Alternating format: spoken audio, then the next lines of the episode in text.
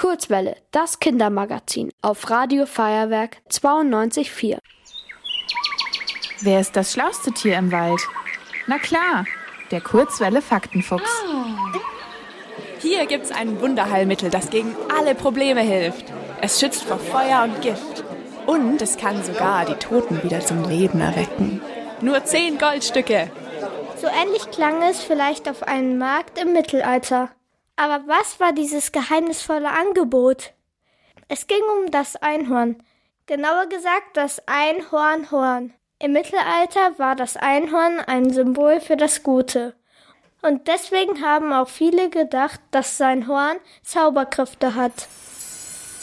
Denn ganz selten ist mal ein einzelnes weißes Horn am Strand aufgetaucht, aber niemand hatte das dazugehörende Einhorn gesehen. Aber sie existieren tatsächlich und sogar heute noch. Allerdings haben wir ihnen einen neuen Namen verpasst.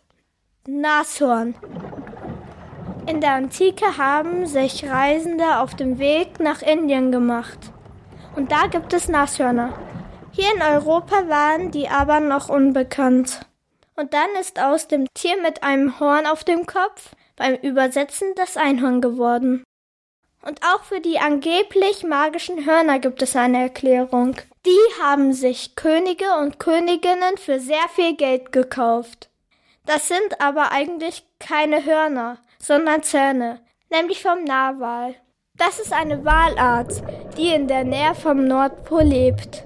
Manche Narwale haben einen langen Eckzahn. Der kann bis zu drei Meter lang werden, also so hoch wie das drei Meter Brett im Schwimmbad.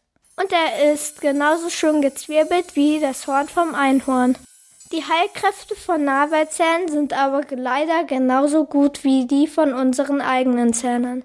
Leider nicht vorhanden. Ihr wollt auch ins Radio?